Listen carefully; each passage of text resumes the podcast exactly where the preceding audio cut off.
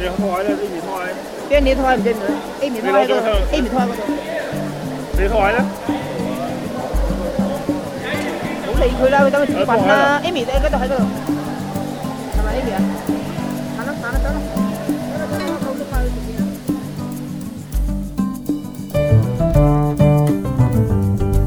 Un placer para nosotros, para los del área de cultura del CPC, tener en nuestro espacio a Juan Falú, un gran músico argentino. Hola Juan. ¿Qué tal? Un gusto para mí estar acá. Se hace difícil pensar qué preguntas hacerle a un músico con tanta trayectoria. A mí se me ocurre pensar, cuando eras chico, ¿vos te imaginabas que ibas a ser músico? Ah, no, no, cuando era chico no, pero sí este, amaba la música, eso lo recuerdo claramente. Pero no me imaginaba este,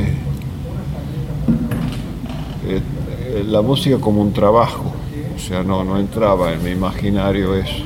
La música era simplemente algo que se me metió en la vida, pero no... Y por suerte fue así, ¿no? Yo creo que de adolescente sí em, eh, debo haber tenido alguna fantasía de poder ser un músico porque ya había tenido, ya tenía plena conciencia de la dimensión de Eduardo Falú, que además de ser un gran músico era una persona muy, muy cercana familiarmente. El hermano, el hermano menor de mi padre y y, ambos tenían entre sí una relación fuerte, muy estrecha. Y la presencia de Eduardo sí, pero al mismo tiempo no es que me generó la idea de ser músico, sino una fantasía, porque esa estaba mezclada con un miedo también, un miedo en el sentido de, de que para mí era tan grande su figura que era absolutamente algo inalcanzable poder este, reproducir, digamos, su camino, ¿no? Pero sí, debo haber tenido, y de hecho, yo como ya en la adolescencia empecé a tocar en público, pero aún tocando en público no lo sentía como que ese iba a ser mi destino laboral, era simplemente un, seguía siendo un amor a la música, haber abrazado sin pensar demasiado. La guitarra siempre fue el instrumento. Sí, sí, sí, únicamente la guitarra. Cantaba cuando era eh, adolescente hasta no sé, no sé hasta qué edad tuve, creo que hasta lo ponerle 20 años, algo así, un grupo vocal que nos encantaba, para nosotros era, estábamos apasionados con con ese grupo, con la, con encerrarnos en una habitación a hacer arreglos, a ensayarlos. Y teníamos actividad en festivales, salas de conciertos, teatros, este, casi todo en Tucumán, ¿no?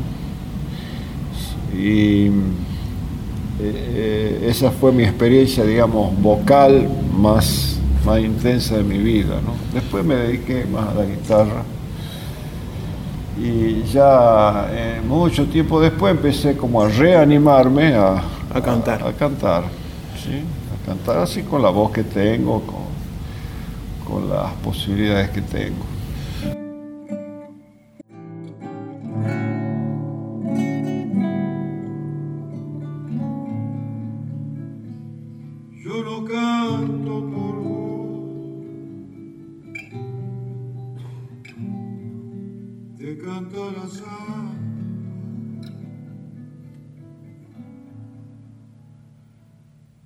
Y diciendo así, canta para mí, canta para mí.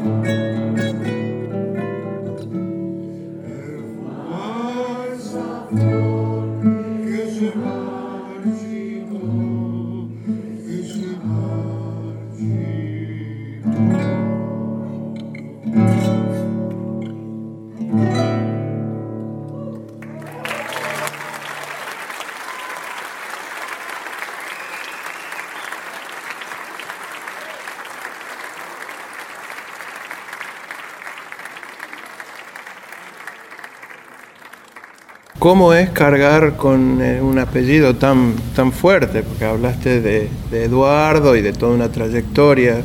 Y fue un tema Es un peso, Sí, carga. No sé si, no sé si se- definirlo como un peso, creo que de hecho fue un peso, pero eh, fue una mezcla muy especial, digamos, de sensaciones, entre muy placenteras y otras muy angustiantes, digamos, ¿no?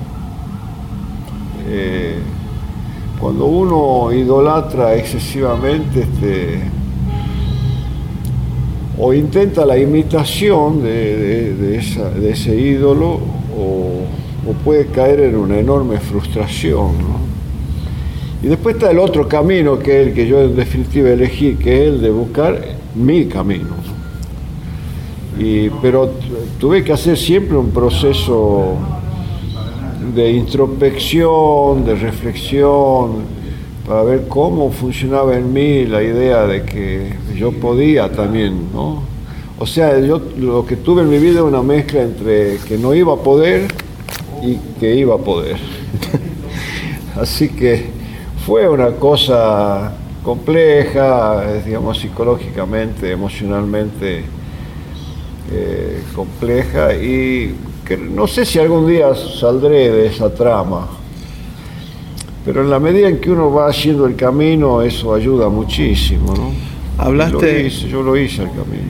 Hablaste de, de- de Tucumán, de adolescencia. ¿Cómo era eh, codearse con, con personajes como los hermanos Núñez, esa gente con tanta carga? Calculo que... Bueno, con ellos me sentía a la par, yo por, si bien me, llevaban más o menos unos 10 años, pero este, éramos muy compinches cuando empezamos a tener un vínculo, ¿no? Muy compinches y de, con un ida y vuelta para componer, para, para tocar. Eh, yo más bien me siento de una generación posterior a la de Eduardo Falú, Castilla, Dávalos, Leguizamón, este, a- y como los conocía a todos, Claro. algunos con más, los veía con más frecuencia, o llegué a tener un- una relación, que sé yo, suponte con Hamlet Lima Quintana. Eh, ahí sí yo sentía que era de la generación que los seguía a ellos, la de los hijos de ellos. Y fue, eh, fue algo fundamental en mi vida, ¿no? Eh, no solo conocerlos, sino vivenciar sus modos de, de hacer la música, de hacer la poesía, de construir la canción, de vivir la música, porque hay un aspecto que por ahí se desconoce, uno conoce la obra, la canta, qué sé yo, pero tal vez no conoce toda la cocina de eso, que, que eran consecuencias de, de un modo de vivir, de un modo de andar la tierra, un compinchaje entre el poeta y el músico. Yo más o menos tuve una vivencia de eso y me marcó, por supuesto, muy fuerte.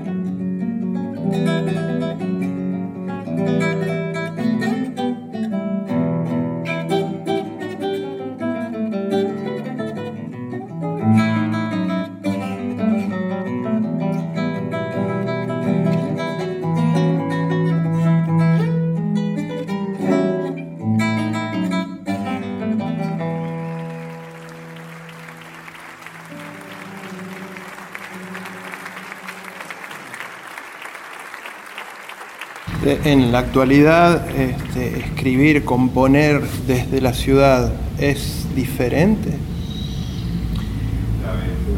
Eh, bueno, es natural, ¿no? Uno compone de donde, de donde es. Lo que pasa es que en las provincias, con fuerte presencia de la cultura eh, más ancestral, digamos, que es lo que ocurre en el noroeste, ¿no? Presencia fuerte de, las raíces. Aunque estés viviendo en la ciudad, este, podés ser muy urbano en un sentido, sobre todo en Tucumán. Tucumán tiene esa nota de, de, como de ciudad, de ciudad grande y- y con mucha movilidad, ¿no? Desde siempre pero podés tener la, vivencia urbana y sentir claramente, lo, entenderlo y sentir los mensajes de esas canciones que estaban inspiradas en otras, en otras escenas, ¿no? Las escenas más del- campesinas o más vinculadas, qué sé yo, al, a la montaña. La montaña es un tema fundamental de inspiración. Y aparte estás ahí y la ves. Y claro, y la ves y la, también la caminás, y que cualquiera que haya vivido en pleno centro o en la ciudad este, se ha hecho sus escapadas y ha, conversado con la gente y tiene el conocimiento de lo, como, la idiosincrasia de un cañero, de un, cortador de caña, de, de un pelador, de un ferroviario y, y entonces medio que se mezclan las cosas. A mí me parece que es diferente el caso de Buenos Aires, ¿no?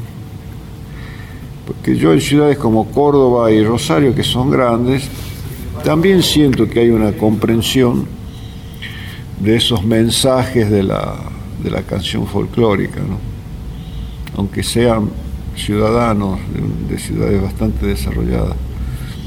En Buenos Aires es un poco diferente, en Buenos Aires se van, van descubriendo cómo es la entraña del país.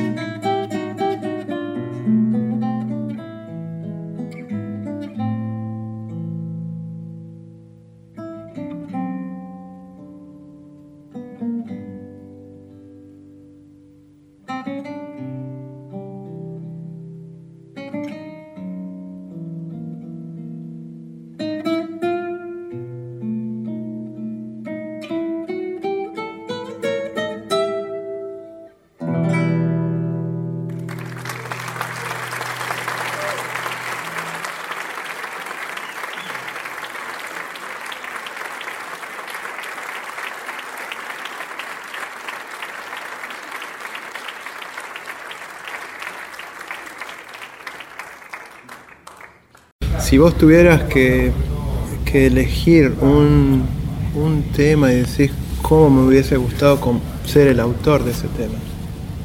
Este, no, sé, yo en todo caso me planteo cómo me gustaría componer un tema de, de esa calidad, digamos, pero no ese tema, ese tema lo hizo el que lo hizo, y como yo sé que la inspiración es,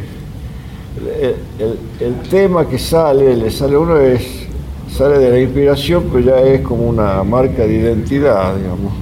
O sea, s- solo lo podía haber hecho, a menos que sea un plagiador, ¿no? Eh, lo que sí tengo es admiración por determinadas composiciones. Son muchas, sería, sería medio injusto citar algunas, pero suponte, a ver, uh, de Eduardo Falú hay una lista enorme, ¿no? Enorme, qué sé yo. Porque no solo está el tema, la composición musical, sino esa alquimia con la letra, es, qué sé yo, como, como en las golondrinas, como en la nostalgiosa. Lo mismo me pasa con Leguizamón y Castilla, ¿no? me, me costaría mucho nombrar un tema, mucho. Y, o con Oración del Remanso, que es, es una gran composición, es realmente una gran composición. Pero bueno,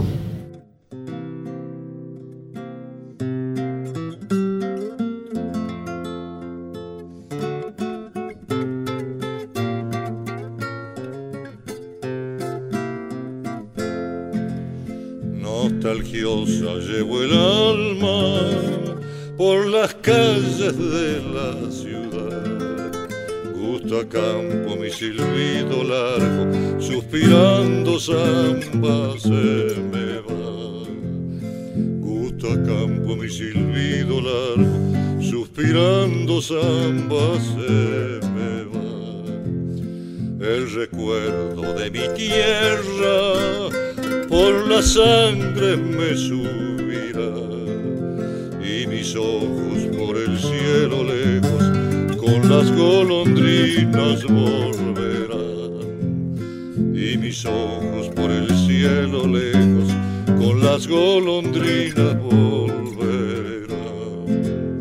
la montaña alimenta mi voz como el río que corre hacia el mar alma mía, fugitiva, golondrina de mi corazón. Busco al fondo de la calle un ser, pero encuentro el cielo y nada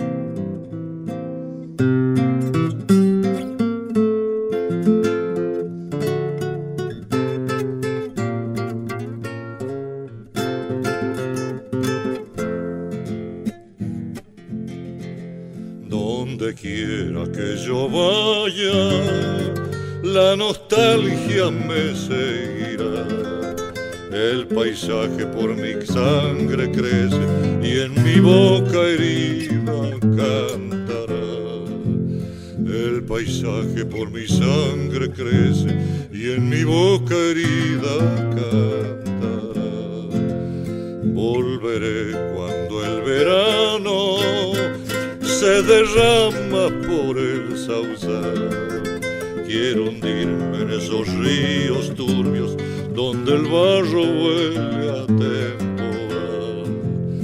Quiero hundirme en esos ríos turbios donde el barro huele a temporal. La montaña alimenta mi voz como el río que corre hacia el mar. Alma mía, fugitiva, golondrina de mi corazón. Busco al fondo de la calle un ser, pero encuentro el cielo y nada más. Trabajaste con gente de distinto este, vuelo estético. Eh, una persona que con un, un artista como Liliana Herrero, con la que grabaste un par de discos, sí. Que, que viene de un folclore no tan tradicional. ¿Te costó trabajar con Liliana Herrero? No, en absoluto. Pero a ella tampoco conmigo. Este, Eh, por eso pudimos comunicarnos. Porque Liliana conmigo entró en un terreno, digamos, de, de- de tener que tocar con, con un músico que no tiene arreglos, que construyendo en el momento de el diálogo con el canto. Y eso, eso fue hermoso para ella porque, bueno, porque justamente hicimos un diálogo, ¿no?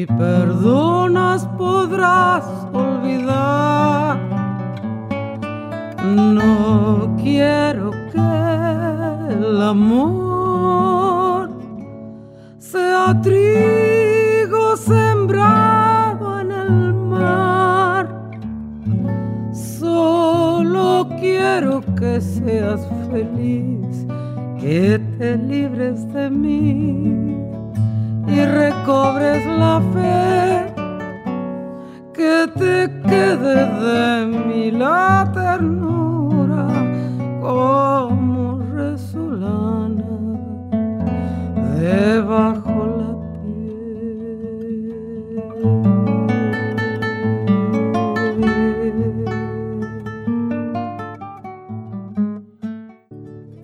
¿Cómo es la tu relación con los festivales? ¿Tuviste algún inconveniente? Bueno, tuvo muchas idas y vueltas. Yo, conozco- yo tuve muchos años de mirar críticamente a Cosquín, de, de denostarlo, de, de- de destrozarlo, digamos, con la crítica. Pero también me pasó de ir a Cosquín y tener experiencias muy buenas. Tuve todo tipo de experiencia en Cosquín, desde que toque y se transcurra con la mayor, ante la mayor indiferencia mi, mi actuación, hasta de tocar con un silencio increíble este, y ser muy, muy, este, muy abrazado por el público y hasta de tocar y pelearme con los organizadores, qué sé yo. eh. Pero lo que yo pienso de, de Cosquín es que es un encuentro importante. Eso no tengo ninguna duda. Y, y creo que lo más importante de Cosquín es la con- convergencia de un deseo, de unas ansias, de encontrarse con la cultura de la tierra de parte de miles y miles de personas. Eso es lo más importante, es más importante que lo que ocurre en el escenario. entonces, en ese sentido, Cosquín es como un foro enorme de reflexión sobre la cultura nacional, así que yo lo, respeto. Y con los festivales en general, bueno, salvo los que están cortados con la misma tijera, ¿viste? Que donde se siembra papa, está el Festival de la Papa, está el del ajo, tal. Y, y generalmente tienen un, un molde esos festivales que traer un- el mismo abanico de artistas, ya se sabe cómo es. Eso no, no me atrae demasiado, ¿no? Eso ya es una. ya son como reproducciones con un- una receta exclusivamente mediática, ¿no? Donde no, no- En Coquín es diferente, en Coquín convive eso con otras cosas, ¿no?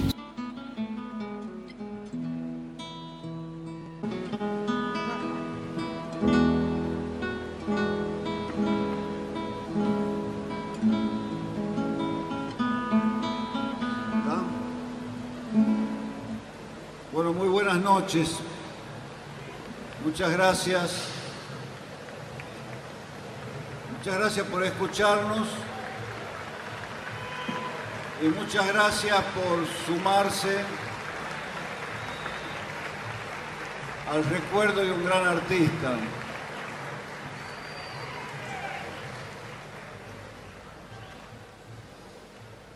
Eh, quiero decirles que, que me siento acompañado por queridísimos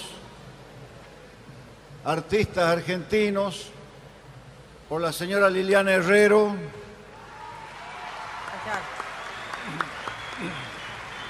Muchas gracias. por la señora Lilian Saba y por el señor Marcelo Chiodi.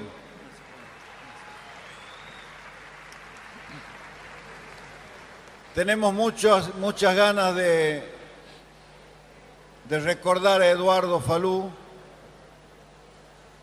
No lo digo desde mi apellido, lo digo como un músico argentino. Y el solo hecho de habernos reunido solamente dos días para armar este pequeño recital a nosotros nos ha dejado completamente realizados, porque nos hemos paseado por seis, siete, ocho canciones, esas joyas que nos han embellecido la vida, han embellecido la tierra, nos han hecho mejores a nosotros. Y solo por haber repasado ese puñado de canciones, estamos felices de habernos convocado entre nosotros para este homenaje. Esperamos que este modo sobrio de hacer música tenga lugar en este escenario, en esta plaza. Sabemos que ustedes nos acompañan y,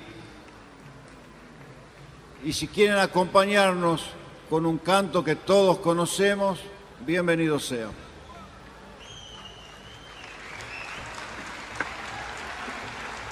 Quiero que suene ahí una peña. Vamos. A ganarle a la peña de al lado entonces.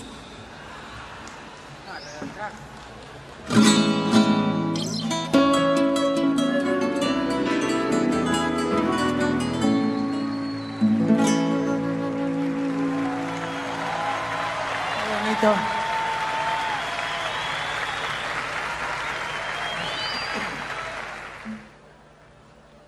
Puede escuchar todo, ¿no es cierto? Tenemos unos oídos muy generosos. Vamos, Lilian.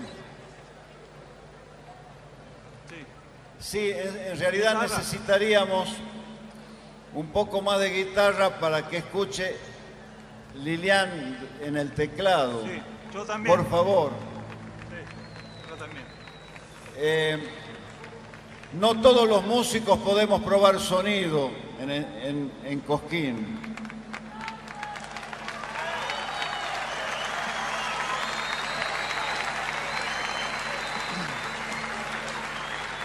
Sos un artista que uno está acostumbrado a verlo en, en distintos formatos, con, con gente, con pares, con gente... este, Con más jóvenes. Sí, con gente joven. Sí. ¿Con quién te hubiese gustado tocar que... o que puedas tocar ahora? Eduardo Falú. Ahí ya estaba Ya. hecho. Creo que es, no hay más respuesta. No, no, no hay más respuesta.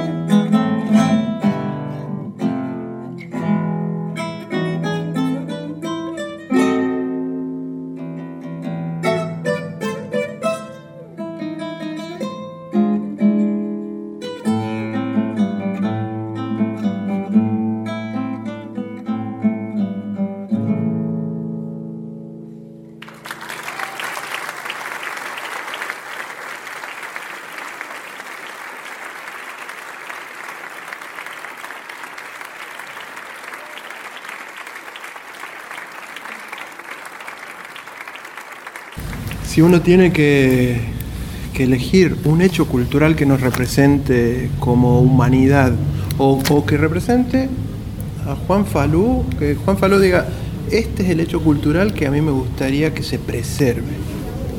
Un hecho cultural que represente a Juan Falú. El 17 de octubre del 45. Cualquier reproducción de lo que sea el pueblo en, la- la- en las calles. expresándose. Gracias, Juan. No, por favor.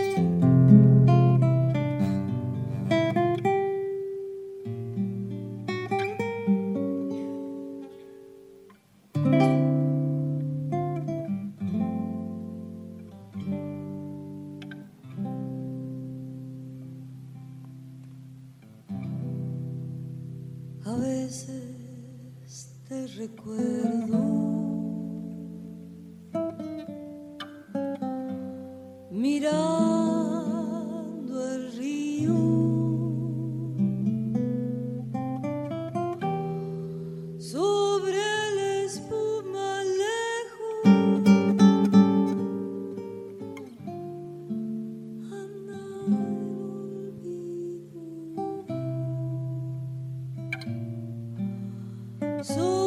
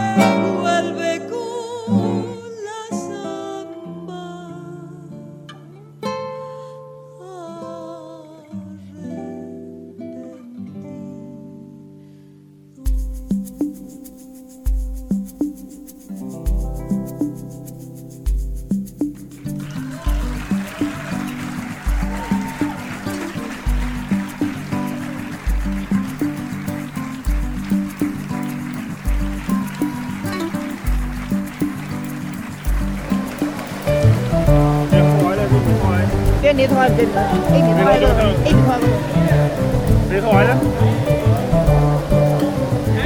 Cũng lấy người ra tao ta chỉ bằng em nghĩ